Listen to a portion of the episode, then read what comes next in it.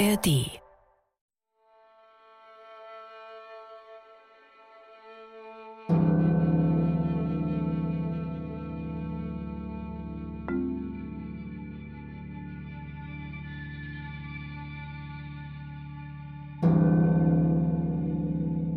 Malina nach dem Roman von Ingeborg Bachmann. Die Personen? Ivan, Malina, ich. Die Zeit nicht heute. Die Zeit ist überhaupt nicht mehr.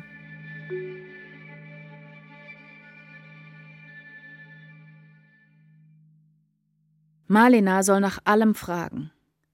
Ich antworte aber, ungefragt, der Ort ist diesmal nicht Wien. Es ist ein Ort, der heißt überall und nirgends. Die Zeit ist nicht heute. Es könnte gestern gewesen sein, lange her gewesen sein, es kann wieder sein, immer zu sein. Es wird einiges nie gewesen sein. Marlena soll alles wissen. Aber ich bestimme. Es sind die Träume von heute Nacht.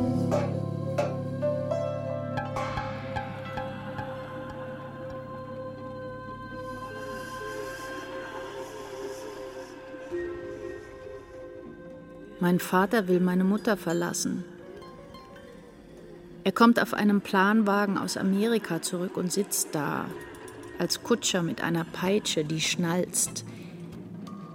Neben ihm sitzt die kleine Melanie, die mit mir in die Schule gegangen ist, herangewachsen, meine Mutter möchte nicht, dass wir Freundinnen werden, aber Melanie hört nicht auf, sich an mich zu drücken mit ihrem großen, aufgeregten Busen, der meinem Vater gefällt und mich zurückschrecken lässt.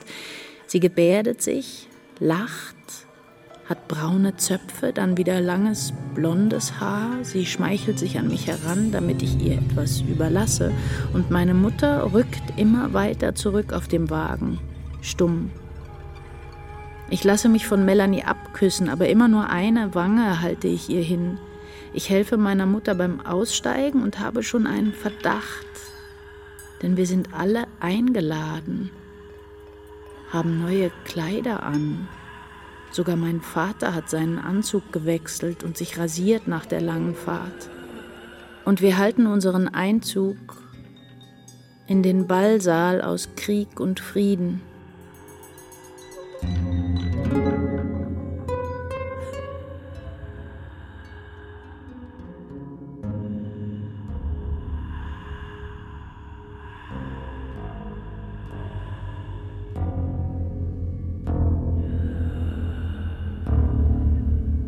Steh auf, beweg dich. Geh auf und ab mit mir. Tief durchatmen, tief. Ich kann nicht.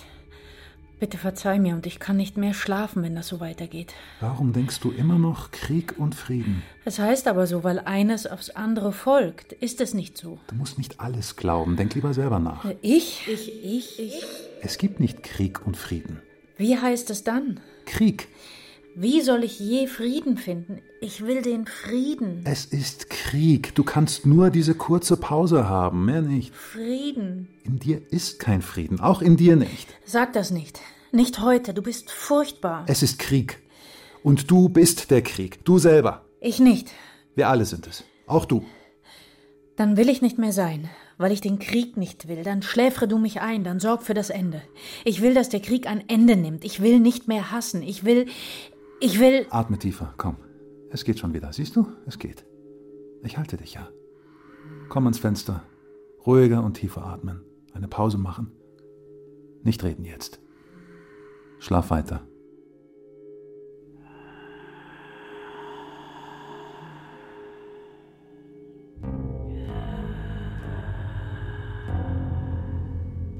Im Einschlafen zuckt es durch meinen Kopf. Es blitzt darin, funkelt, verdunkelt mich, es bedroht mich wieder, ist das Vernichtungsgefühl. Und zu Ivan, der nicht da ist, sage ich sehr scharf. Malina niemals. Malina ist anders. Du verstehst Malina nicht. Selbstverständlich hat Ivan auch gar nichts gegen Malina gesagt, an den er nie denkt. Und wie sollte er ihn darum beneiden, mit mir hier zu leben? Er erwähnt daher Malina nicht, wie man nicht über einen Sträfling oder einen Geisteskranken in einer Familie spricht, aus Taktgefühl. Und wenn ich auch für Momente meine abwesenden Augen habe, dann nur, weil eine furchtbare Spannung entsteht im Gedanken an Malina. Im Gedanken an Malina. Und dieses gute, klare Missverständnis herrscht zwischen uns dreien. Ja, es herrscht, es regiert uns. Wir sind die einzigen Regierten, die sich wohlbefinden. Wir leben in einem so reichen Irrtum, dass keiner gegen den anderen je die Stimme erhebt und eine Stimme gegen die Herrschaft. Draußen lähmen uns darum die anderen Menschen, weil sie sich Rechte nehmen, weil ihnen Rechte genommen oder vorenthalten werden und weil sie ständig rechtlos gegeneinander aufbegehren. Ivan würde sagen, die alle vergiften einander das Leben. Die alle vergiften einander das Leben. Malina würde sagen, die, alle mit ihren gemieteten Ansichten bei diesen hohen Mieten, die werden teuer bezahlen. Meine gemieteten Ansichten sind schon im Schwinden. Immer leichter trenne ich mich von Ivan und immer leichter finde ich ihn wieder, weil ich weniger herrschsüchtig an ihn denke, ihn auch aus meinen Gedanken entlassen kann für Stunden, damit er sich nicht im Schlaf ununterbrochen die Handgelenke und die Fußgelenke reiben muss. Ich fessle ihn nicht mehr oder nur noch sehr locker. Er zieht nicht mehr so oft die Stirn in Falten, seine Falten glätten sich, denn die Diktatur meiner Augen und meiner Zärtlichkeiten ist gemildert. Ganz kurz nur verwünsche und verhexe ich ihn, damit wir erleichtert auseinandergehen können. Einer geht aus der Tür, einer steigt in sein Auto und murmelt etwas. Wenn es 20 vor 4 ist, dann komme ich gerade noch zurecht. Bis zum Messegelände und du? Ich komme auch noch gut zurecht. Nein, nichts Besonderes. Ich fahre morgen mit jemand ins Burgenland. Nein, nicht über Nacht. Ich weiß noch nicht, was meine Freunde Leisestes Gemurmel, da keiner vom anderen weiß, was mit diesen Freunden, mit dem Messegelände und mit dem Burgenland ist, in welches Leben diese Worte gehören. Ich habe Ivan versprochen, nur noch Kleider anzuziehen, die schön und glücklich machen. Ich habe Ivan noch rasch versprochen, regelmäßig zu essen und nichts zu trinken. In höchster Eile habe ich Ivan mein Wort gegeben, dass ich schlafen werde, ausschlafen, ganz tief schlafen.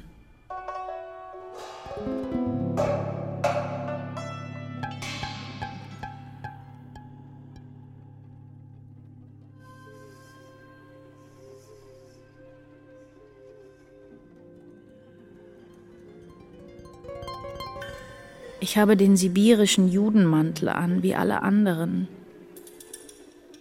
Es ist tiefer Winter, es kommt immer mehr Schnee auf uns nieder und unter dem Schnee stürzen meine Bücherregale ein, während wir alle auf den Abtransport warten. Auch die Fotografien, die auf dem Regal stehen, werden feucht. Es sind die Bilder aller Menschen, die ich geliebt habe, und ich wische den Schnee ab, schüttle die Fotografien, aber es fällt weiter Schnee. Ich muss die Fotos vom Schnee begraben lassen. Ich verzweifle nur, weil mein Vater mit ansieht, was ich zuletzt noch versuche, denn er gehört nicht zu uns. Ich will nicht, dass er meine Anstrengung sieht und errät, wer auf diesen Fotografien ist. Mein Vater, der auch einen Mantel anziehen möchte, obwohl er zu dick ist dafür, vergisst die Bilder. Er bespricht sich mit jemand, zieht den Mantel wieder aus, um nach einem besseren zu suchen, aber dann ist zum Glück kein Mantel mehr da. Er sieht, dass ich abreise mit den anderen und ich möchte noch einmal mit ihm reden, ihm endlich begreiflich machen, dass er nicht zu uns gehört, dass er kein Recht hat. Ich sage, ich habe keine Zeit mehr, ich habe nicht genug Zeit, es ist einfach nicht mehr die Zeit dazu. Ich muss jemand suchen. Ich weiß noch nicht genau, wen ich suchen muss. Es ist jemand aus Page, den ich suche zwischen allen Leuten in diesem furchtbaren Chaos. Es vergeht auch noch die letzte Zeit, die ich habe. Ich fürchte schon, dass er vor mir abtransportiert worden ist. In den vielen Baracken im hintersten Zimmer finde ich ihn. Er wartet dort müde auf mich. Es steht ein Strauß Türkenbund in dem leeren Zimmer neben ihm, der auf dem Boden liegt, in seinem schwärzer als schwarzen siderischen Mantel, in dem ich ihn vor einigen tausend Jahren schon mal gesehen habe. Er richtet sich verschlafen auf. Er ist ein paar Jahre älter geworden und groß ist seine Müdigkeit. Er sagt mit seiner ersten Stimme, ach, endlich, endlich bist du gekommen und ich falle nieder und lache und weine und küsse ihn, da bist du ja, wenn du nur da bist, ach, endlich, endlich. Ein Kind ist auch da, ich sehe nur eines, obwohl mir ist, als müssten da zwei Kinder sein, und das Kind liegt in einer Ecke. Ich habe es sofort erkannt. In einer anderen Ecke liegt die Frau, sanft und duldsam, von der sein Kind ist. Sie hat nichts dagegen, dass wir uns hier miteinander vor dem Abtransport niederlegen. Plötzlich heißt es Aufstehen.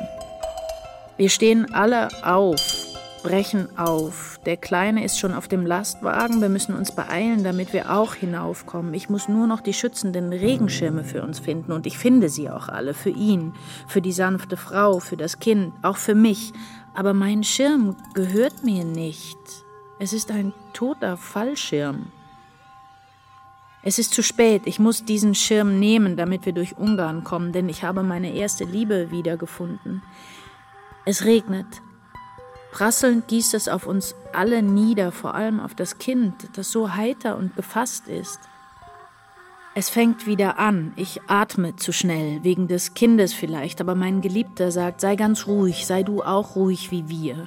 Nur ich habe immer noch Todesangst, weil es wieder anfängt, weil ich wahnsinnig werde. Er sagt, sei ganz ruhig.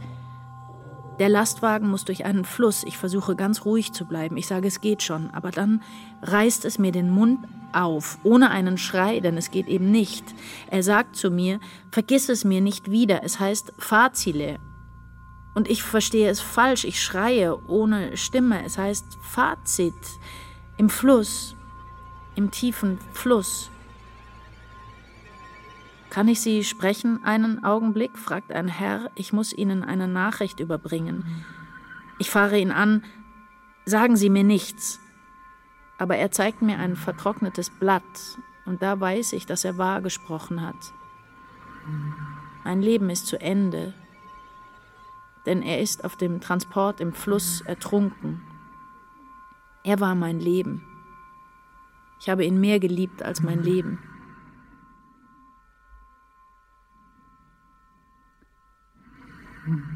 Bleib ganz ruhig. Ruhig. Bleib ganz ruhig. Marlena hält mich.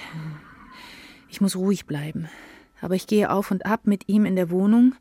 Er möchte, dass ich mich hinlege, aber ich stehe sofort wieder auf und ich gehe, sprechend, redend, Worte auslassend, Worte einlassend, mit ihm auf und ab. Ich lege meinen Kopf verzweifelt an seine Schulter. Ich merke, dass mir kalt wird. Ich fange wieder zu zittern an. Es kommt der Mond hervor. Er ist von unserem Fenster aus zu sehen. Es kommt der Mond hervor. Siehst du den Siehst Mond? du den Mond?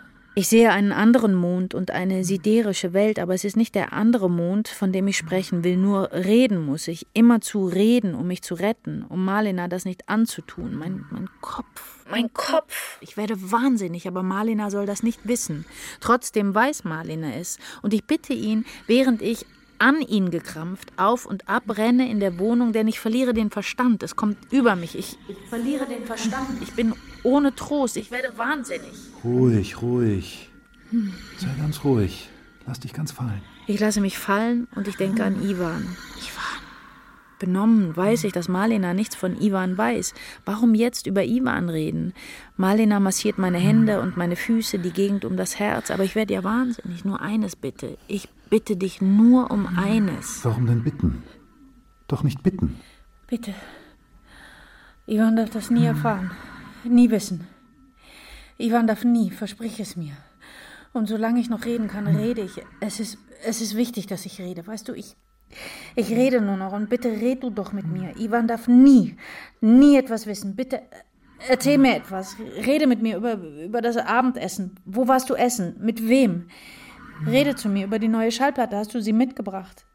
Oh, alter Duft. Rede mit mir. Es ist gleichgültig, was wir miteinander reden. Nur irgendwas reden. Reden. Reden. Dann sind wir nicht mehr in Sibirien, nicht mehr in dem Fluss. Dann sind wir wieder da, in der Ungargasse. Du, mein, mein gelobtes Land, mein Ungarland. Rede mit mir. M- Mach überall Licht an. Denk nicht an unsere Lichtrechnung. Es muss überall Licht sein. Dreh alle Schalter an. G gib mir Wasser. Mach Licht. Mach das ganze Licht an. Zünd auch den Leuchter an. Marlina macht Licht. Marlina bringt das Wasser. Die Verstörung lässt nach, die Benommenheit nimmt zu. Habe ich etwas zu Marlena gesagt? Habe ich Ivans Namen genannt? Habe ich Leuchter gesagt? Weißt du, du musst es nicht zu ernst nehmen. Ivan lebt und er hat früher einmal gelebt. Seltsam, nicht? Vor allem macht dir nichts draus. Nur ich mache mir heute alles daraus. Ich bin deswegen sehr müde. Lass das Licht aber brennen. Ivan lebt noch, er wird mich anrufen. Und wenn er anruft, dann sag ihm, sag ihm, sag ihm, bitte sag ihm, sag ihm nichts. Am besten, ich bin nicht zu Hause.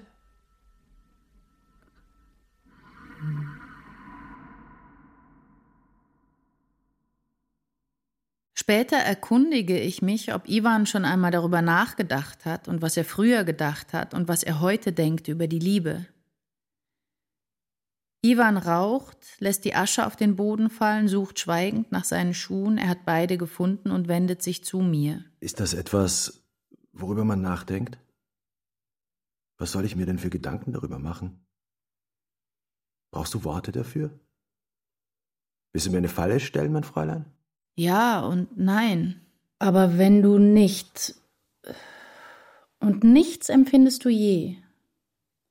Auch eine Verachtung, eine Abneigung nicht. Aber wenn ich auch nichts fühlte? Aber nein. Was für eine Verachtung denn? Was willst du für eine Komplikation? Dass ich komme, das genügt doch. Himmel, was stellst du für unmögliche Fragen? Das wollte ich nur wissen, ob es unmögliche Fragen sind. Mehr wollte ich gar nicht wissen. Wie komisch du manchmal bist. Nein, nein, doch nicht ich, aber die anderen. Man hat mich früher auf so abwegige Gedanken gebracht. Ich habe nie so gedacht. Ich wäre nie auf Verachtung, auf Abneigung gekommen. Und es ist ein anderer in mir, der nie einverstanden war und der sich nie Antworten abzwingen ließ auf aufgezwungene Fragen. Soll es nicht heißen, die andere in dir? Nein, der andere. Ich bringe das nicht durcheinander. Ein anderer. Wenn ich sage der andere, dann musst du mir schon glauben.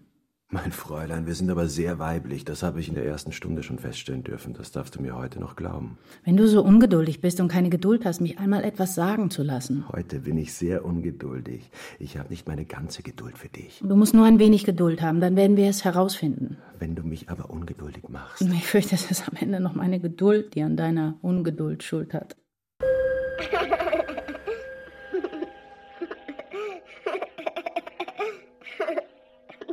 Wenn Ivan die Lausbuben, die Fratzen, die Banditen, die Wechselbelger bei mir abstellt, Diese Jerekek. wenn er sie bei mir abstellt, weil er noch einen Weg machen muss, nur auf einen Sprung weg muss, und das habe ich mir ausgebeten, entsteht eine Turbulenz in der Wohnung, von der Fräulein Jelinek sich nichts träumen lässt.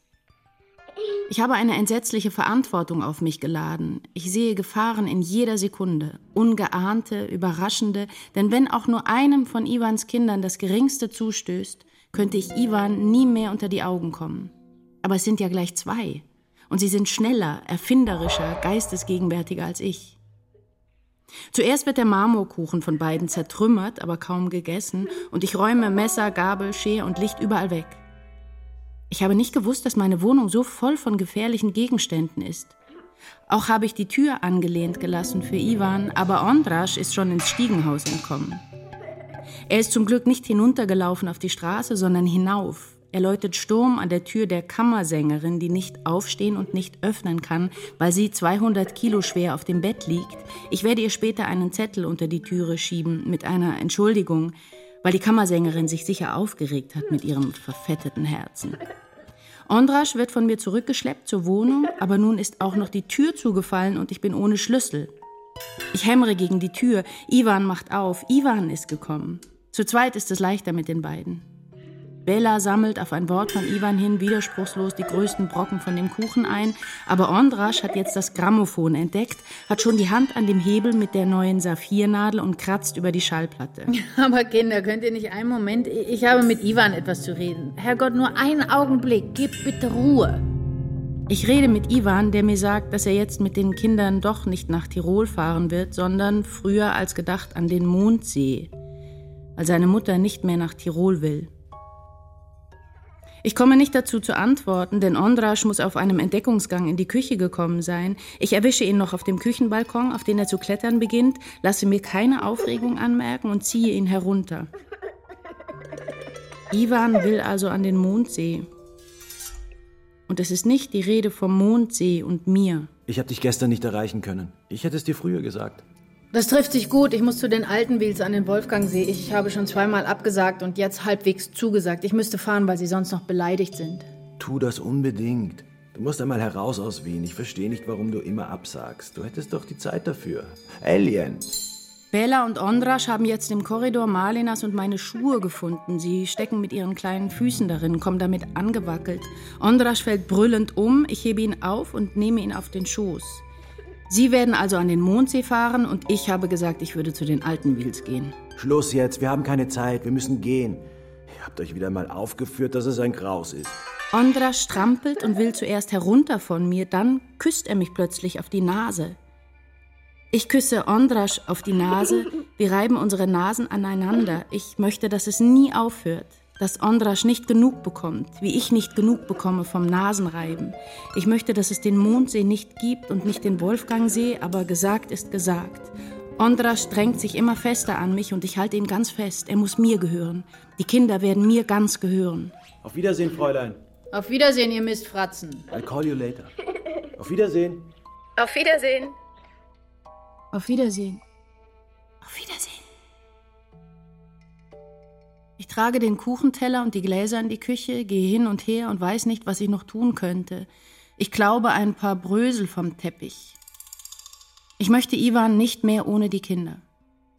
Ich werde Ivan etwas sagen, wenn er anruft, oder ich werde es ihm sagen vor der Abreise. Einmal muss ich doch etwas sagen. Aber ich sage es ihm besser nicht. Ich werde ihm aus St. Wolfgang schreiben. Eine Distanz gewinnen. Zehn Tage lang überlegen dann schreiben, kein Wort zu viel. Ich werde die richtigen Worte finden, die Schwarzkunst der Worte vergessen. Ich werde schreiben mit meiner Einfalt vor Iwan, wie die Bauernmädchen bei uns auf dem Lande an ihren Liebsten, wie die Königinnen ohne Scham an ihren Erwählten. Ich werde ein Gnadengesuch schreiben, wie die Verurteilten, die keine Begnadigung zu erwarten haben.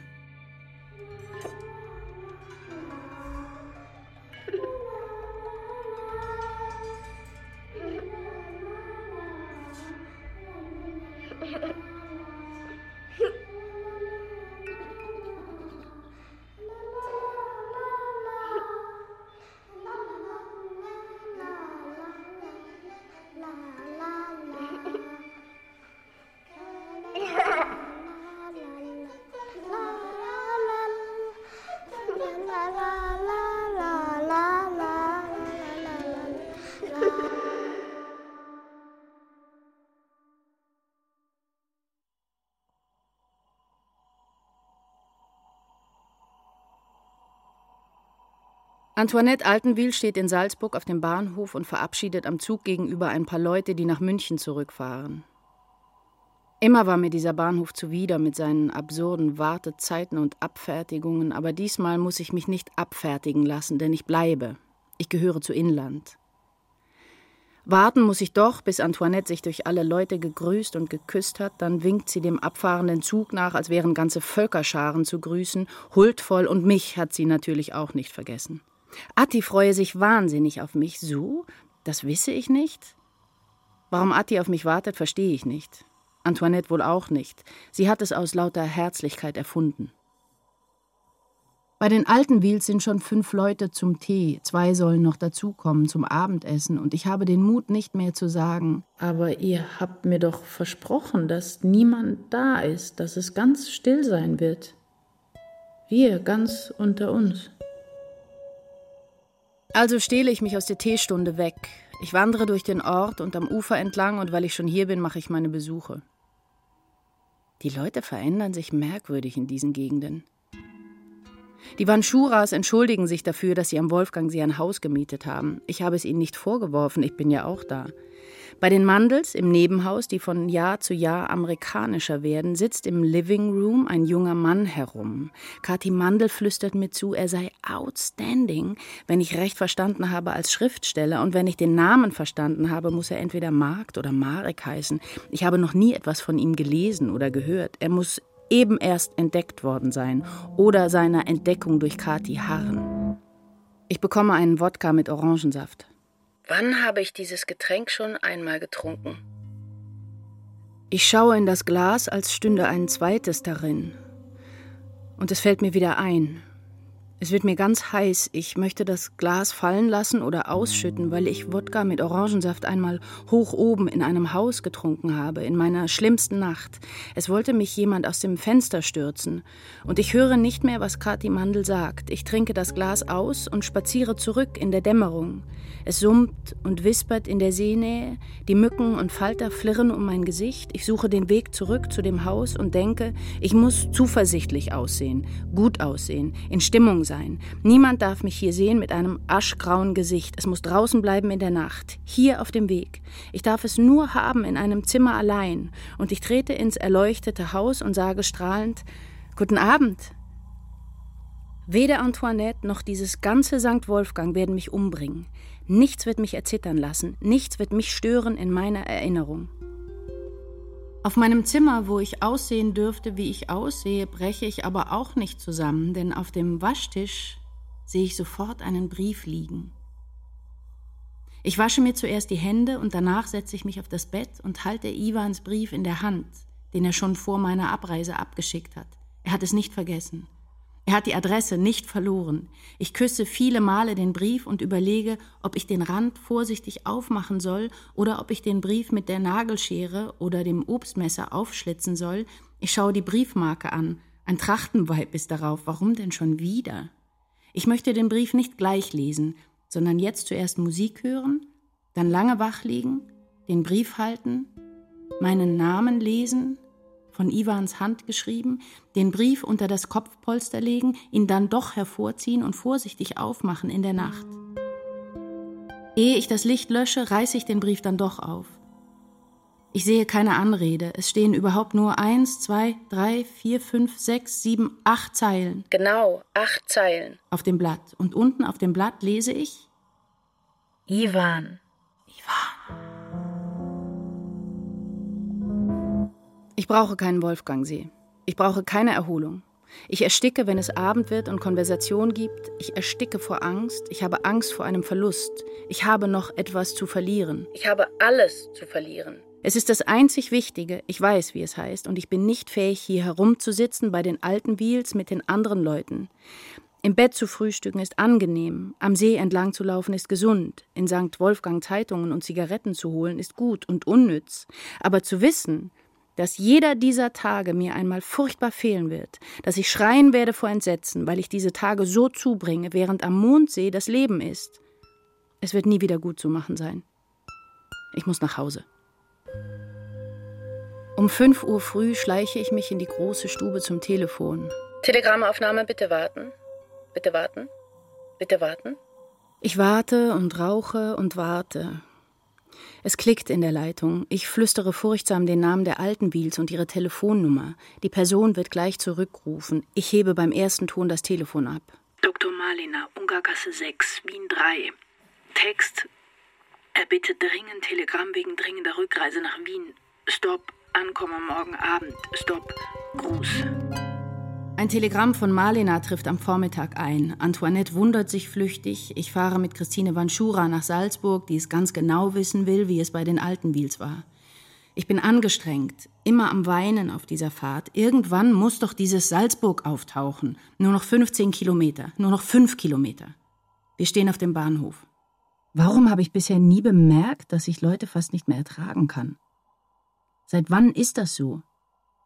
Was ist aus mir geworden? Ich fahre betäubt über Linz und Adnang-Puchheim mit einem auf und ab schwankenden Buch in der Hand, Ecce Homo. Ich hoffe, dass Marlena an der Bahn steht, aber es steht niemand da. Ich habe vergessen, dass Marlena Journaldienst hat und ich nehme mir ein Taxi. Die Wohnung sieht aus, als wäre sie seit Monaten nicht bewohnt worden, denn wenn Marlena allein ist, entsteht nirgends Unordnung. Ich setze mich vor das Telefon, warte und rauche. Ich wähle Ivans Nummer, ich lasse es bei ihm läuten, er wird noch tagelang nicht antworten können. Und ich könnte tagelang durch das ausgestorbene, sich erhitzende Wien gehen oder hier herumsitzen. Ich bin geistesabwesend. Mein Geist ist abwesend.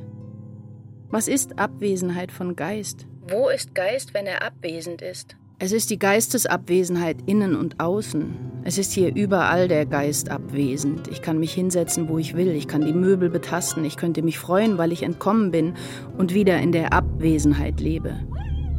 Ich bin heimgekehrt in mein Land, das auch abwesend ist. Mein Großherzland, in das ich mich betten kann.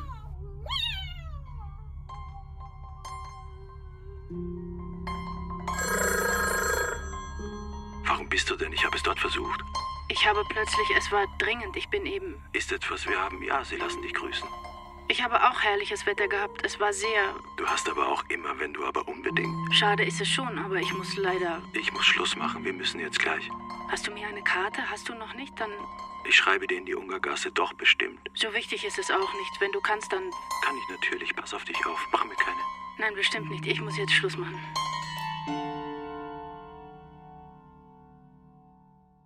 Der längste Sommer kann beginnen. Es sind alle Straßen leer. In einem tiefen Rausch kann ich durch diese Ödnis gehen. Ich gehe ziellos durch die Stadt, denn beim Gehen wird es fühlbar. Ich bin vermählt. Es muss zu einer Vermählung gekommen sein. Ich werde nicht mehr auf Karten vom Mondsee warten. Ich werde meine Geduld vergrößern, wenn ich so zusammengetan bleibe mit Ivan. Ich kann das nicht mehr abtun von mir, denn es ist gegen alle Vernunft mit meinem Körper geschehen, der sich nur noch bewegt in einem ständigen, sanften, schmerzlichen Gekreuzigtsein auf ihn. Es wird für das ganze Leben sein. Es wird für das ganze Leben sein.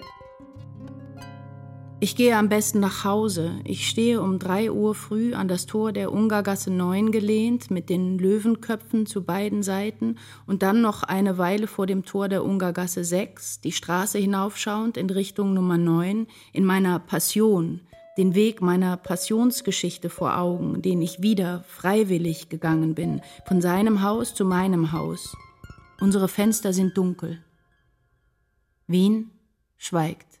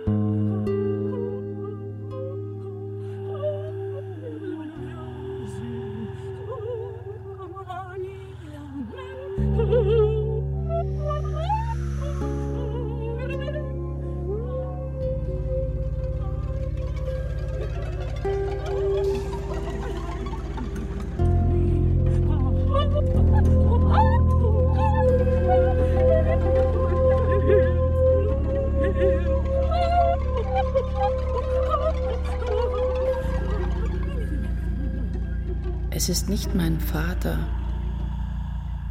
Es ist mein Mörder. Es ist mein Mörder. Ja, das weiß ich. Warum hast du immer gesagt, mein Vater? Habe ich das wirklich gesagt? Wie konnte ich das nur sagen? Ich habe es doch nicht sagen wollen, aber man kann doch nur erzählen, was man sieht. Und ich habe dir genau erzählt, wie es mir gezeigt worden ist. Ich habe ihm auch noch sagen wollen, was ich längst begriffen habe, dass man hier eben nicht stirbt. Hier wird man ermordet. Darum verstehe ich auch, warum er in mein Leben hat treten können. Einer musste es tun. Er war es. Nie mehr. Es ist immer Krieg. Hier ist immer Gewalt. Hier ist immer Kampf. Es ist der ewige Krieg.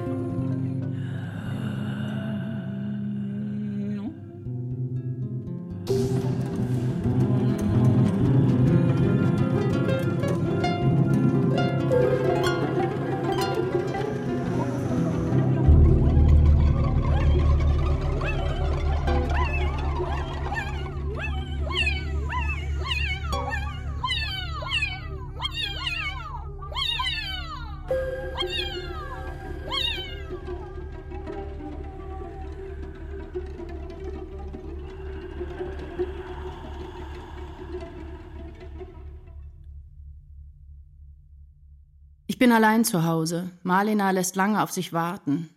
Ich sitze mit dem Schach für Anfänger vor dem Brett und spiele eine Partie. Niemand sitzt mir gegenüber, ich wechsle andauernd den Platz. Marlena wird nicht sagen können, dass ich diesmal am Verlieren bin, denn am Ende gewinne und verliere ich gleichzeitig.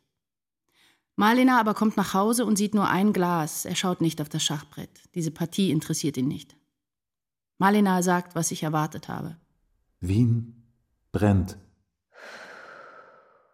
Ich glaube, dass Malina Änderung und Veränderung in jeder Hinsicht kalt lassen, weil er ja auch nirgends etwas Gutes oder Schlechtes sieht und schon gar nicht etwas Besseres. Für ihn ist offenbar die Welt, wie sie eben ist, wie er sie vorgefunden hat. Und doch erschrecke ich manchmal vor ihm, weil sein Blick auf einen Menschen von dem größten, umfassendsten Wissen ist, das man nirgends und zu keiner Zeit seines Lebens erwirbt und das man an andere nicht weitergeben kann. Ich habe den Verdacht, dass er die Menschen nicht durchschaut, demaskiert, denn das wäre sehr gewöhnlich und billig, es ist auch nichtswürdig den Menschen gegenüber. Malina erschaut sie, und das ist etwas ganz anderes. Die Menschen werden nicht kleiner, sondern größer davon, unheimlicher, und mein Einbildungsvermögen, das er belächelt, ist wahrscheinlich eine sehr niedere Abart von seinem Vermögen, mit dem er alles ausbildet, auszeichnet, auffüllt vollendet. Ich spreche zu Malina darum nicht mehr von den drei Mördern und noch weniger will ich über den vierten sprechen, von dem ich ihm nichts zu erzählen brauche, denn ich habe meine Art des Ausdruckes und nur sehr wenig Geschick für die Schilderung. Malina will keine Schilderungen und Eindrücke von irgendwelchen Abendessen, die ich einmal mit Mördern verbracht habe. Er wäre aufs Ganze gegangen und nicht mit einer Impression zurückgeblieben oder mit dieser dumpfen Beunruhigung, sondern er hätte mir den wirklichen Mörder vorgeführt und mich durch die Konfrontierung zu einer Erkenntnis gebracht.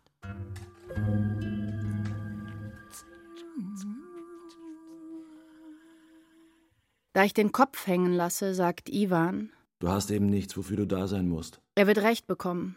Denn wer will schon etwas von mir? Wer braucht mich?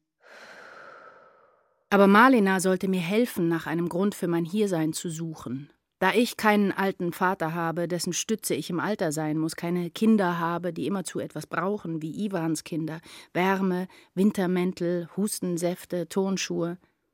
Auch das Gesetz von der Erhaltung der Energie ist nicht anwendbar auf mich. Ich bin die erste vollkommene Vergeudung ekstatisch und unfähig, einen vernünftigen Gebrauch von der Welt zu machen, und auf dem Maskenball der Gesellschaft kann ich auftauchen, aber ich kann auch wegbleiben. Wie jemand, der verhindert ist oder vergessen hat, sich eine Maske zu machen, aus Nachlässigkeit sein Kostüm nicht mehr finden kann und darum eines Tages nicht mehr aufgefordert wird. Siegen wollte ich in einem Zeichen, aber da ich nicht gebraucht werde, da es mir gesagt worden ist, bin ich besiegt worden von Ivan und von diesen Jerekek, mit denen ich vielleicht doch wieder ins Kino gehen darf. Es gibt jetzt im Burgkino Mickey Mouse von Walt Disney. Wer sollte siegen, wenn nicht sie?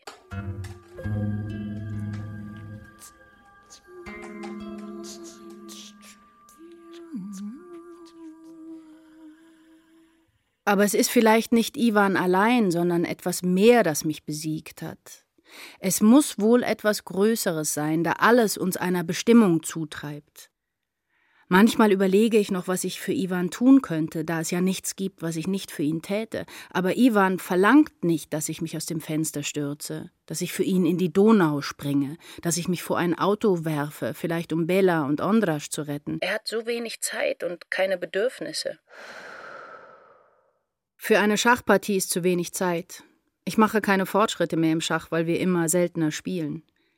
Ich weiß nicht, seit wann wir seltener spielen. Wir spielen eigentlich überhaupt nicht mehr. Die Satzgruppen für Schachspielen liegen brach. Einige andere Satzgruppen erleiden auch Einbußen. Ich habe leider, ich bin mit der Zeit. Wenn du natürlich in so einem Zeitdruck bist. Nur heute habe ich besonders wenig Zeit. Selbstverständlich, wenn du jetzt keine Zeit hast. Wenn ich dann wieder mehr Zeit habe. Mit der Zeit werden wir ja. Es ist nur jetzt. Dann können wir ja, wenn du einmal Zeit hast. Gerade in dieser Zeit, äh, wenn es wieder geht. Du musst eben mit der Zeit etwas weniger. Wenn ich nur noch zur rechten Zeit. Aber du liebe Zeit, du darfst nicht zu spät. Ich habe noch nie so wenig Zeit. Das ist leider, wenn du dann wieder mehr Zeit hast, vielleicht. Später werde ich dann mehr Zeit haben.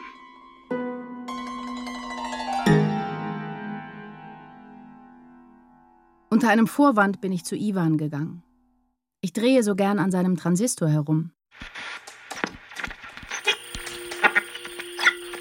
Liebe Hörerinnen und Hörer, wir haben jetzt also London an der Leitung. Unser ständiger Berichterstatter Dr. Alfons Wert. Herr Wert wird uns jetzt gleich berichten aus London. Noch einen Augenblick Geduld. Wir schalten auf London um. Lieber Herr Dr. Wert, wir hören Sie schon ganz klar. Ich möchte Sie für unsere Hörer in Österreich über die Stimmung in London nach der Pfundabwertung. Herr Wert hat jetzt das Wort. Bitte stell doch diesen Kasten ab. Ivan, Was willst du denn sagen? warum lässt du mich nie reden? Ivan muss eine Geschichte hinter sich haben, in einem Zyklon gewesen sein, und er denkt, auch ich hätte eine Geschichte hinter mir, die übliche, in der zumindest ein Mann vorzukommen hat und eine gehörige Enttäuschung. Aber ich sage, Ich? Nichts. Ich will doch gar nichts sagen. Ich wollte nur zu dir Ivan sagen, mehr nicht. Und fragen könnte ich dich, was du über Flittspritzen denkst. Hast du Fliegen im Haus? Nein. Ich versuche, mich in das Leben einer Fliege hineinzudenken oder in das Leben eines Kaninchens, das im Labor für einen Versuch missbraucht wird, in eine Ratte, die man abspritzt, aber die doch noch einmal hassvoll zum Sprung ansetzt. Mit solchen Gedanken wirst du wieder nicht dazu kommen, dich zu freuen. Ich freue mich jetzt eben nicht. Ich habe manchmal keine Freude. Ich weiß, ich sollte mich öfter freuen. Ich kann nur meiner Freude und meinem Leben, das Ivan heißt, nicht sagen, du allein bist die Freude und das Leben. Da Ivan mir sonst noch schneller abhanden kommen könnte, der mir manchmal schon abhanden kommt. Und das merke ich an diesem ständigen Entzug von Freude in diesen Tagen. Ich weiß nicht, seit wann Ivan mein Leben kürzt und ich muss einmal anfangen, mit ihm zu reden. Weil mich jemand getötet hat, weil mich jemand immer zu töten wollte. Und dann habe ich angefangen, jemand in Gedanken zu töten. Das heißt, nicht in Gedanken, es war etwas anderes. Es ist mit Gedanken nie viel zu tun. Es ist dann anders gekommen. Ich habe es sogar überwunden. Ich tue auch nichts mehr in Gedanken. Ivan schaut ungläubig auf, während er die Verlängerungsschnur des Telefons reparieren will und mit dem Schraubenzieher eine Schraube lockert. Du? Ach was, ausgerechnet du, meine sanfte Irre. Ja, wen denn? Wieso denn? Erstaunt dich das? Aber nein, warum denn?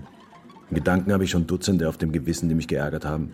Die Reparatur ist ihm gelungen. Es kann ihm jetzt völlig gleichgültig sein, was ich über mich sagen wollte. Ich ziehe mich rasch an. Ich murmle, ich müsse heute früher zu Hause sein. Wo ist Marlina? Mein Gott, wenn ich nur schon bei Marlina wäre, denn es ist wieder nicht auszuhalten. Ich hätte nicht reden sollen. Bitte verzeih, es ist mir einfach schlecht. Nein, nein, ich habe etwas vergessen. Macht es dir etwas aus? Würde es dir etwas ausmachen? Ich muss sofort nach Hause. Ich glaube, ich habe den Kaffee auf der Herdplatte stehen lassen. Ich habe die Platte sicher nicht abgedreht. Zu Hause lege ich mich auf den Boden und warte und atme, veratme mich und veratme mich immer mehr. Es sind mehr als ein paar Extrasystolen. Und ich möchte nicht sterben, ehe Marlena kommt. Ich schaue auf die Weckeruhr, es vergeht fast keine Minute und für mich vergeht hier das Leben. Ich weiß nicht, wie ich ins Bad gekommen bin. Ich halte die Hände unter das kalte, fließende Wasser. Es rinnt die Arme bis zum Ellbogen hinauf, ich reibe die Arme. Und die Füße und die Beine mit einem eiskalten Lappen aufwärts zum Herzen. Es vergeht keine Zeit. Aber jetzt muss Marlina kommen und dann ist Marlina da. Und ich lasse mich sofort fallen. Endlich. Endlich. Mein Gott, warum kommst du so spät nach Hause?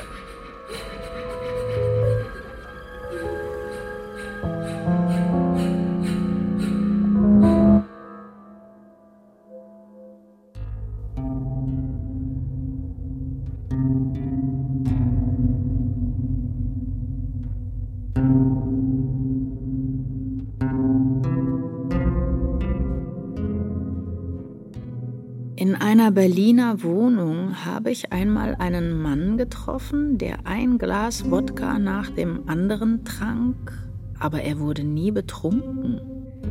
Er redete noch nach Stunden mit mir, furchtbar nüchtern.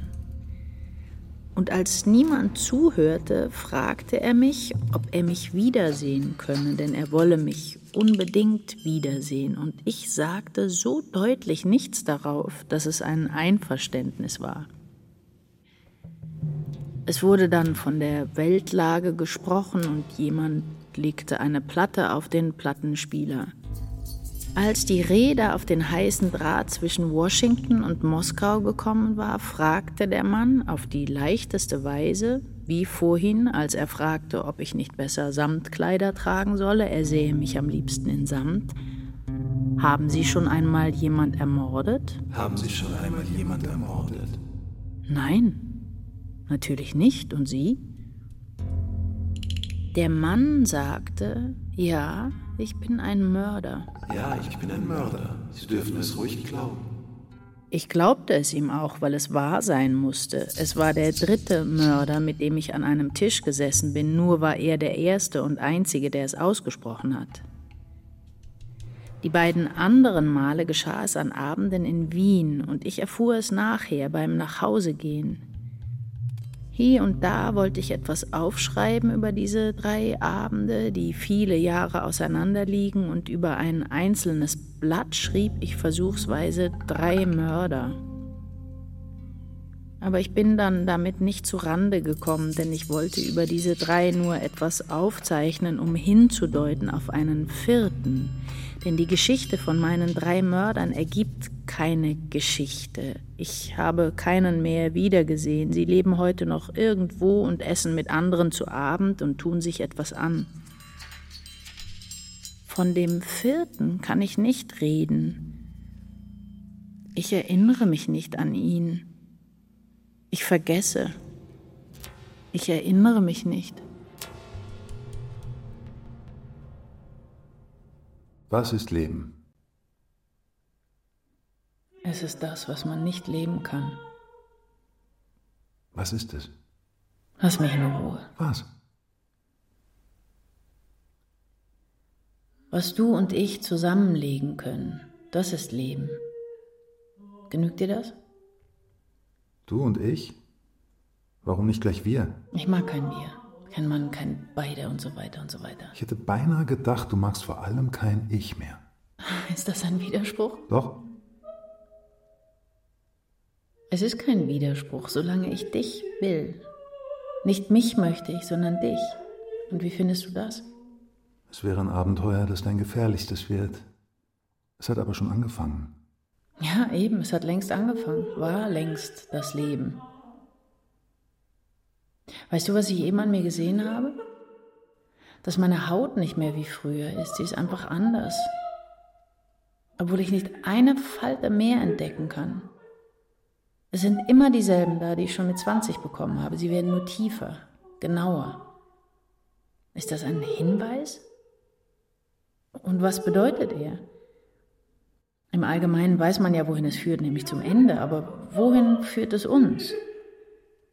In welche Faltengesichter wirst du, werde ich verschwinden?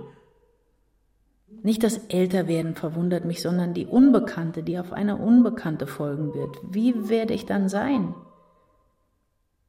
Ich frage es mich, wie man sich vor Zeiten einmal gefragt hat, was nach dem Tode sein wird, mit einem gleich großen Fragezeichen, das sinnlos ist, weil man es sich nicht vorzustellen vermag. Vernünftigerweise kann ich mir darunter auch nichts vorstellen. Ich weiß nur, dass ich nicht mehr bin, wie ich früher war, mir um kein Haar bekannter, mir um nichts näher. Es ist mir nur eine Unbekannte immer nachgeglitten in eine weitere Unbekannte. Vergiss nicht, diese Unbekannte heute hat noch etwas im Sinn. Sie hat noch jemand im Sinn. Sie liebt vielleicht, wer weiß. Sie hasst vielleicht. Sie möchte vielleicht noch einmal telefonieren. Das geht dich nichts an, das gehört nicht dazu. Es gehört sehr dazu, denn es wird alles sehr beschleunigen. Ja, das möchtest du wohl. Noch eine Niederlage mit ansehen. Noch diese. Ich habe dir doch nur gesagt, es wird eine Beschleunigung sein. Du wirst dich nicht mehr brauchen. Ich werde dich auch nicht mehr brauchen. Jemand hat mir schon gesagt, ich habe eben niemand, der mich braucht. Damit wird ein jemand etwas anderes gemeint haben. Vergiss nicht, dass ich anders denke. Du hast zu lange vergessen, wie ich existiere neben dir in dieser Zeit. Ich und vergessen? Ich dich vergessen? Wie gut du mich mit einem Tonfall belügen kannst und wie hinterrücks du zugleich die Wahrheit sagen kannst. Ich dich vergessen? Du wirst dort so sehr du sein, dass du dein Ich aufgeben kannst. Es wird die erste Stelle sein, auf der die Welt von jemand geheilt ist. Muss ich damit anfangen? Du hast mit allem angefangen, darum musst du auch damit anfangen. Und du wirst mit allem aufhören. Ich? Du magst es immer noch in den Mund nehmen. Dieses Ich. Erwächst du es noch? Wieg es doch. Aber ich fange es doch erst zu lieben an. Wie sehr meinst du, es lieben zu können? Sehr. Nur zu sehr. Ich werde es lieben wie meinen Nächsten, wie dich.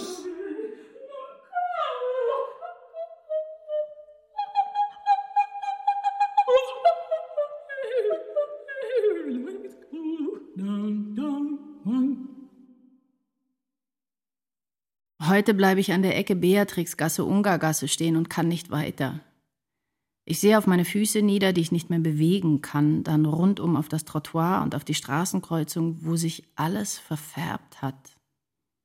Ich weiß genau, das wird diese wichtige Stelle sein. Aus der braunen Verfärbung quillt es schon feucht hervor. Ich stehe in einer Blutlache. Es ist ganz deutlich Blut. Ich kann nicht ewig hier so stehen bleiben. Ich kann es nicht sehen, was ich sehe. Ich rufe leiser und lauter Hallo, bitte. Hallo? Ich muss mich verlaufen haben. Ich finde nicht mehr weiter. Ich kenne mich hier nicht aus. Bitte. Aber ich wechsle die Seite hinüber zu dem Beethovenhaus. Ich bin bei Beethoven in Sicherheit und ich schaue von Nummer 5 hinüber zu einem mir fremd gewordenen Haustor, auf dem die Nummer 6 steht.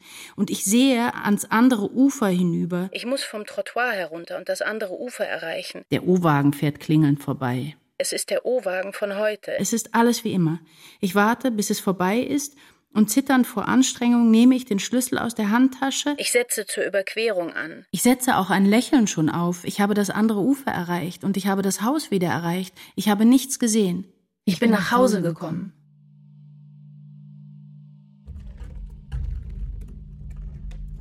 In der Wohnung lege ich mich auf den Boden. Ich denke an mein Buch. Es ist mir abhanden gekommen. Es gibt kein schönes Buch. Ich kann das schöne Buch nicht mehr schreiben. Ich habe vor langem aufgehört, an das Buch zu denken, grundlos. Mir fällt kein Satz mehr ein. Ich war aber so sicher, dass es das schöne Buch gibt und dass ich es finden werde für Ivan. Kein Tag wird kommen. Es werden die Menschen niemals. Es wird die Poesie niemals und sie werden niemals. Die Menschen werden schwarze, finstere Augen haben, von ihren Händen wird die Zerstörung kommen. Die Pest wird kommen. Es wird diese Pest, die in allen ist. Es wird diese Pest. Steh auf. Was redest du da? Fall nicht immer. Steh auf, zerstreu dich, geh aus, vernachlässige mich, tu etwas, tu irgendwas. Ich etwas tun? Ich dich verlassen? Ich dich lassen? Habe ich etwas von mir gesagt? Du nicht, aber ich rede von dir. Ich denke an dich. Ich stehe auf, dir zu gefallen. Ich werde noch einmal essen. Ich esse nur noch dir zu gefallen. Wie soll ich ihm etwas von meinen Geschichten begreiflich machen? Marlena wird mit mir ausgehen wollen, mich ablenken wollen, zwingen wird er mich. Zwingend wird er sein, bis zuletzt. Weil Marlena sich wahrscheinlich umzieht, ziehe ich mich auch um und ich kann wieder weiter. Ich hole mir ein Aussehen vor dem Spiegel und lächle ihn pflichtschuldig an. Marlena sagt etwas. Sagt Marlena etwas? Ich sage etwas. Aber sage ich wirklich etwas? Töte ihn. Töte ihn. Ihn allein kann ich nicht töten. Ihn allein nicht. Du irrst dich, er ist mein Leben, meine einzige Freude, die Kinder, ich kann ihn nicht töten. Aber Marlena sagt unhörbar und unüberhörbar. Töte ihn. Töte ihn.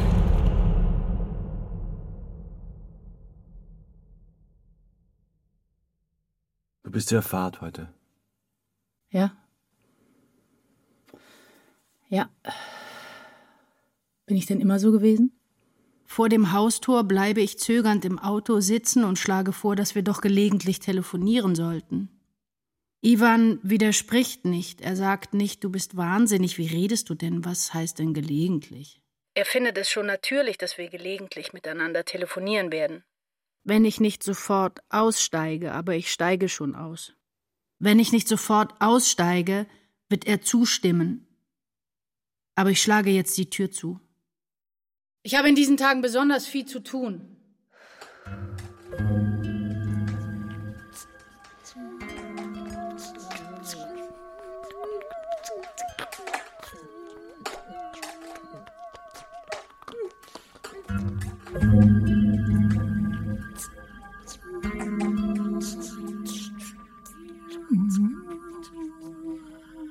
Ich schlafe nie mehr, nur noch am späten Morgen. Wer möchte schlafen in einem Nachtwald voller Fragen? Ich liege wach in der Nacht da und denke, die Hände hinter dem Kopf verschlungen, wie glücklich war ich, wie glücklich. Und ich habe mir doch versprochen, ich will nie mehr klagen, niemand anklagen, wenn ich nur ein einziges Mal habe glücklich sein dürfen. Aber jetzt will ich dieses Glück verlängern. Ich will es wie jeder, dem es widerfahren ist, dieses sich verabschiedende Glück, das seine Zeit gehabt hat. Ich bin nicht mehr glücklich. Es ist des Geistes schönes Morgen, das niemals kommt. Es darf nicht wahr sein. Malina sieht herein zu mir. Du bist noch wach? Ich bin zufällig wach. Ich muss über etwas nachdenken. Es ist furchtbar. So? Und warum ist es furchtbar? Es ist furchtbar. Es ist die Furchtbarkeit noch gar nicht enthalten in einem Wort. Es ist zu furchtbar. Ist das alles, was dich wach hält? Töte ihn. Töte ihn. Ja. Es ist alles. Und? Was wirst du tun? Nichts. Am frühen Morgen bin ich im Schaukelstuhl zusammengesunken. Ich starre die Wand an, die einen Sprung bekommen hat. Es muss ein alter Sprung sein, der sich jetzt leicht weitet, weil ich ihn immerzu anstarre. Die Wand gibt nicht nach, sie will nicht nachgeben, aber ich werde es erzwingen, dass die Wand sich öffnet, wo dieser Sprung ist. Wenn Ivan mich jetzt nicht sofort anruft, wenn er nie mehr anruft, wenn er erst Montag anruft, was mache ich dann? Nicht eine Formel hat die Sonne und die anderen Sterne bewegt, ich allein habe sie, solange Ivan näher war, zu bewegen vermocht. Nicht nur für mich, nicht nur für ihn, auch für die anderen. Und ich muss erzählen. Ich werde erzählen. Bald gibt es nichts mehr, was mich in meiner Erinnerung stört. Ich verstehe Malina nicht, der jetzt seelenruhig frühstückt, bevor er aus dem Haus geht. Wir werden einander nie verstehen. Wir sind wie Tag und Nacht, er ist unmenschlich mit seinen Einflüsterungen, seinem Schweigen und seinen gelassenen Fragen. Mir fällt ein, was Marlena zum ersten Mal für mich gespielt hat, ehe wir anfingen, wirklich miteinander zu reden. Dann gehe ich selber zum Flügel und fange ungeschickt an, ein paar Töne zusammenzusuchen. Im Stehen.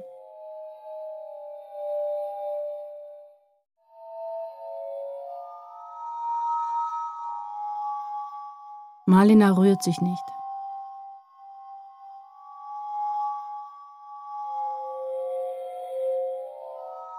Marlena dreht sich nun doch um, kommt zu mir, drängt mich weg und setzt sich auf den Hocker. Er spielt wirklich und spricht halb und singt halb und nur hörbar für mich. Es war kein Licht, es war eine Blume, gewachsen in der entfesselten Nacht röter als rot und nicht aus der Erde gekommen.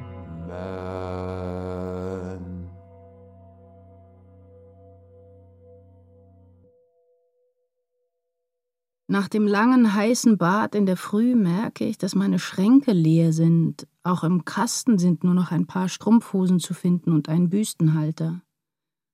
Auf einem Kleiderbügel hängt einsam ein Kleid, es ist das Kleid, das Marlena mir zuletzt geschenkt hat und das ich nie anziehe. Es ist schwarz mit bunten Querstreifen oben. Was ist nur geschehen in der Wohnung? Ich gehe nachdenklich mit dem Kleid in der Hand herum und mich friert. Bitte schau doch einen Moment zu mir herein. Es ist etwas Unglaubliches geschehen. Was ist denn? Es ist dieses Kleid, es kann nur an diesem Kleid liegen. Siehst du denn nicht, mir ist zu heiß in dem Kleid, man zerschmilzt darin. Es muss eine zu warme Wolle sein. Ist denn kein anderes Kleid mehr hier? Ich finde, dass es dir gut steht. Du siehst gut darin aus. Wenn du meine Ansicht wirklich hören willst, es steht dir ungewöhnlich gut. Marlena hat den Tee ausgetrunken und ich höre ihn noch herumgehen, die paar üblichen Schritte tun, den Regenmantel, den Schlüssel, ein paar Bücher und Papiere zusammensuchen. Ich schaue in den Spiegel, das Kleid knistert und rötet mir die Haut bis zu den Handgelenken. Es ist furchtbar. Es ist zu furchtbar. Es muss ein höllischer Faden gewebt sein in dieses Kleid. Ich wollte es nie anziehen. Ich muss gewusst haben, warum. Und wie lange lebe ich schon mit einem toten Telefon? Darüber tröstet kein Kleid.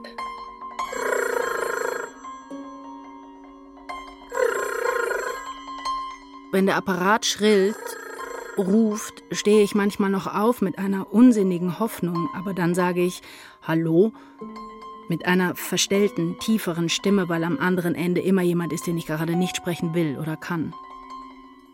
Danach lege ich mich hin und möchte gestorben sein. Aber das Telefon läutet heute, das Kleid scheuert meine Haut auf, ich gehe beklommen zum Telefon, verstelle meine Stimme nicht, aber wie gut, dass ich sie nicht verstellt habe, denn das Telefon lebt. Es ist Ivan.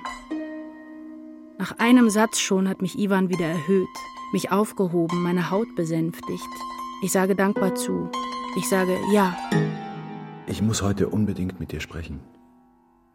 Ich muss mit dir sprechen. Erinnerst du dich? Ich habe dir einmal gesagt, ich werde dir aber einiges nicht sagen. Wenn ich aber. Was würdest du, wenn ich. Wenn du. Und wenn du? Ich glaube, ich muss es dir jetzt sagen.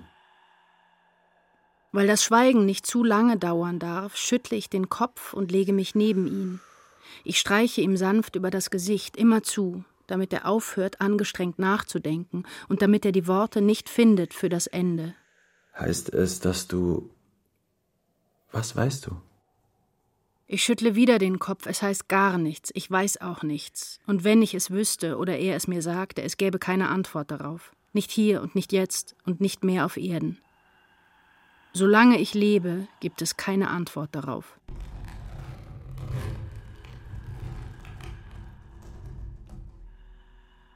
Einmal muss dieses Stillliegen aufhören.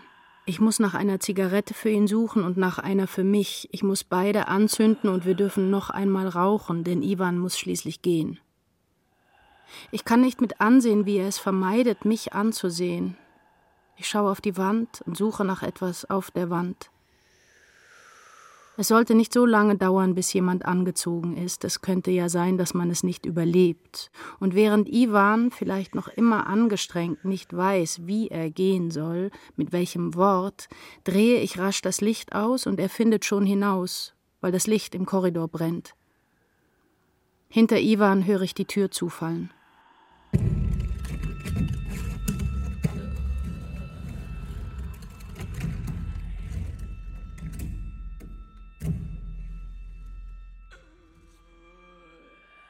Es erschreckt mich das gewohntere Geräusch. Marlena sperrt die Tür auf.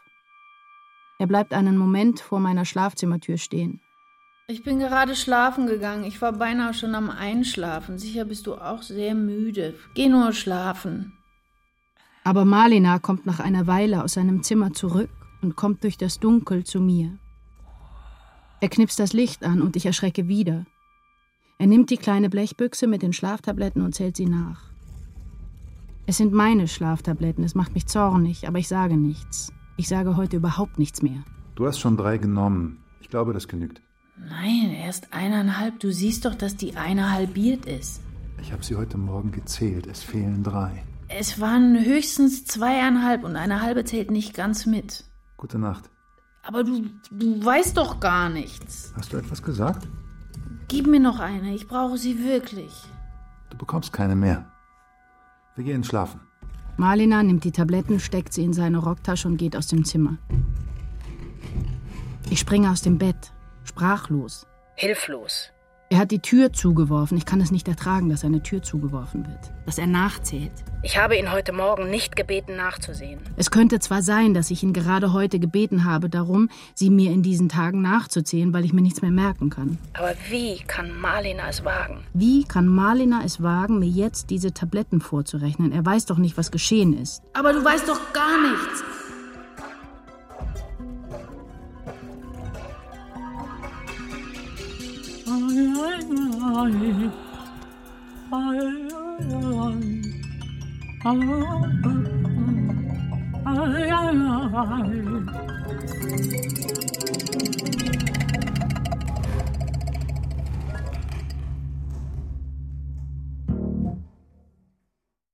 Seit wann behandelt mich Marlina so? Was will er? Dass ich Wasser trinke und auf und ab gehe?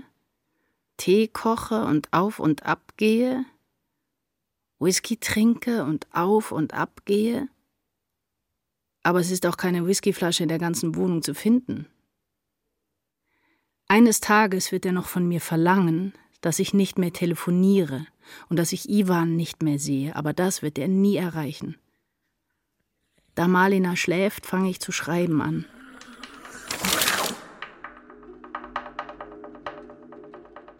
Sehr geehrter Herr Richter, Sie waren so gütig, mir in einigen für mich völlig belanglosen Rechtsfragen auf das Freundlichste beizustehen. Da Sie ein Jurist sind, ich mich schon damals vertrauensvoll an Sie wenden durfte und ich heute hier in Wien niemand fragen kann, möchte ich Sie fragen, wie man ein Testament macht.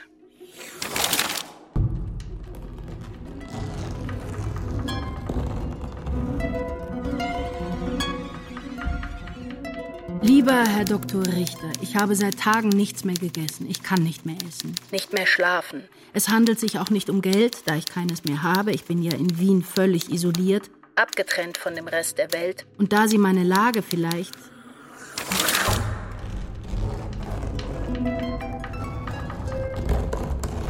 Sehr verehrter und lieber Herr Richter, ich schreibe Ihnen heute in höchster Angst und fliegender Eile. Ich bin völlig unfähig, auch nur einen klaren Gedanken zu fassen. Aber wer hat je einen klaren Gedanken gefasst? Meine Situation ist eine völlig unhaltbare geworden. Sie war vielleicht überhaupt nie haltbar. Es soll zuletzt aber noch heißen, es war nicht Herr Malina. Es war auch nicht Ivan, ein Name, der Ihnen nichts sagt. Ich erkläre es Ihnen später, inwiefern er mit meinem Leben zu tun hat. Was mit meinen persönlichsten Gegenständen geschieht, hat heute keine Bedeutung mehr für mich.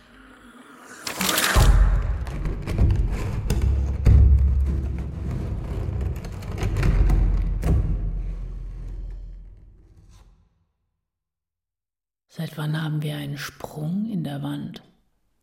Ich erinnere mich nicht, es muss ihn schon lange geben. Seit wann haben wir dunkle Schatten über der Zentralheizung? Etwas müssen wir doch an der Wand haben, wenn wir schon keine Bilder aufhängen. Ich brauche weiße Wände, schadlose Wände. Ich sehe mich sonst gleich wohnen in Goyas letztem Raum.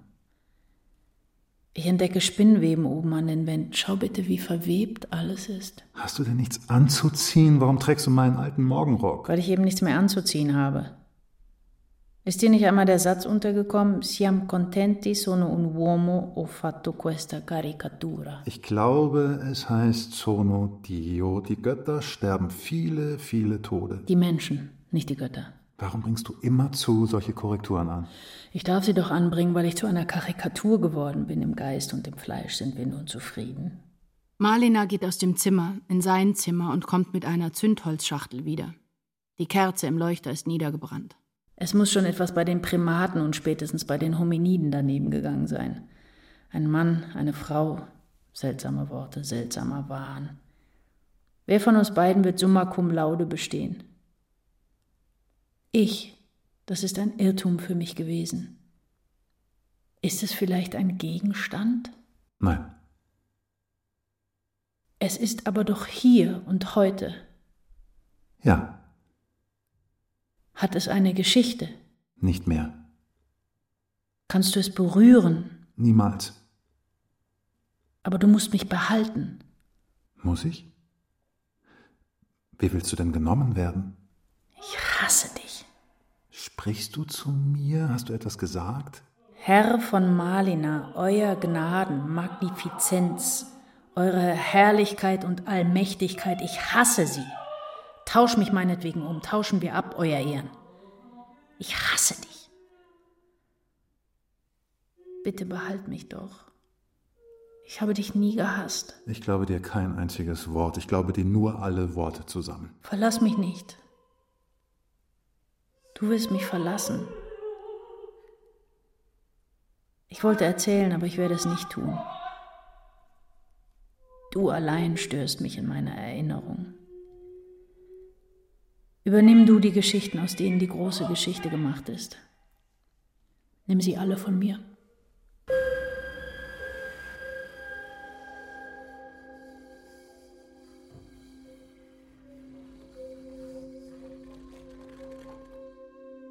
Ich sitze Marlina im Wohnzimmer gegenüber. Er klappt das Buch zu und sieht mich fragend an. Bist du fertig?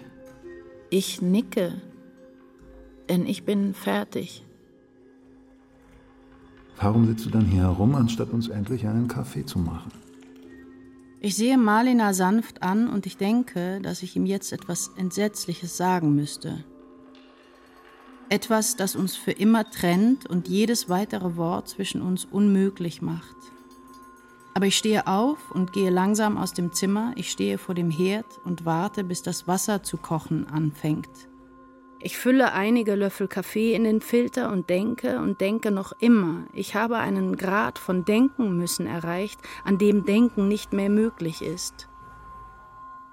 Mein Königreich, mein Ungargassenland, das ich gehalten habe mit meinen sterblichen Händen, mein herrliches Land, jetzt nicht mehr größer als meine Herdplatte, die zu glühen anfängt. Ich muss aufpassen, dass ich mit dem Gesicht nicht auf die Herdplatte falle, mich selber verstümmle, verbrenne.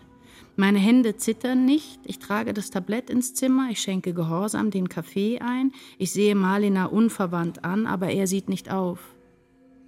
Ich stehe auf und denke, wenn er nicht sofort etwas sagt, wenn er mich nicht aufhält, wenn er mich nicht aufhält, ist es Mord.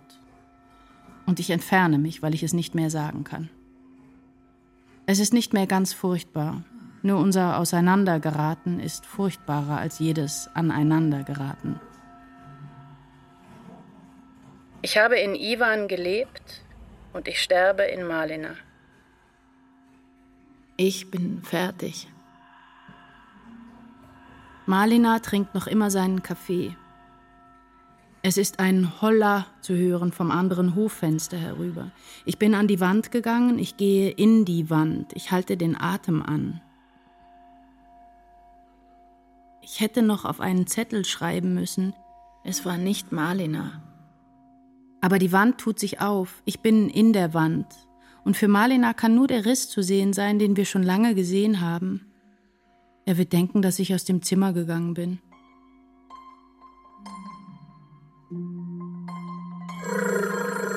Das Telefon läutet. Marlena spielt mit meiner Sonnenbrille und zerbricht sie. Es sind meine Augen. Er lässt meine Kaffeeschale verschwinden, er versucht eine Schallplatte zu zerbrechen, er zerreißt ein paar Briefe, er wirft mein Vermächtnis weg, es fällt alles in den Papierkorb. Er lässt eine Blechbüchse mit Schlaftabletten zwischen die Papierfetzen fallen und es ist etwas in der Wand. Es kann nicht mehr schreien, aber es schreit doch. Ivan. Malina hört nichts mehr. Das Telefon läutet, er zögert, aber er geht doch hin. Er weiß, es ist Ivan. Hallo? Wie bitte? Sie haben sich in der Nummer geirrt. Nein? Dann habe ich mich nicht richtig ausgedrückt. Es muss ein Irrtum sein. Die Nummer ist 723144. Ja, Ungargasse 6. Nein, gibt es nicht. Hier ist keine Frau. Ich sage doch, hier war nie jemand dieses Namens. Es gibt sonst niemand hier. Meine Nummer ist 723144. Mein Name? Malina.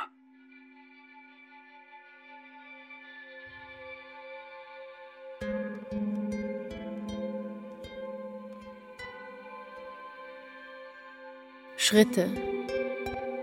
Immerzu Malinas Schritte. Leiser die Schritte, leiseste Schritte. Ein Stillstehen. Kein Alarm, keine Sirenen. Es kommt niemand zu Hilfe. Der Rettungswagen nicht und nicht die Polizei. Es ist eine sehr alte, eine sehr starke Wand, aus der niemand fallen kann, die niemand aufbrechen kann, aus der nie mehr etwas laut werden kann. Es war Mord.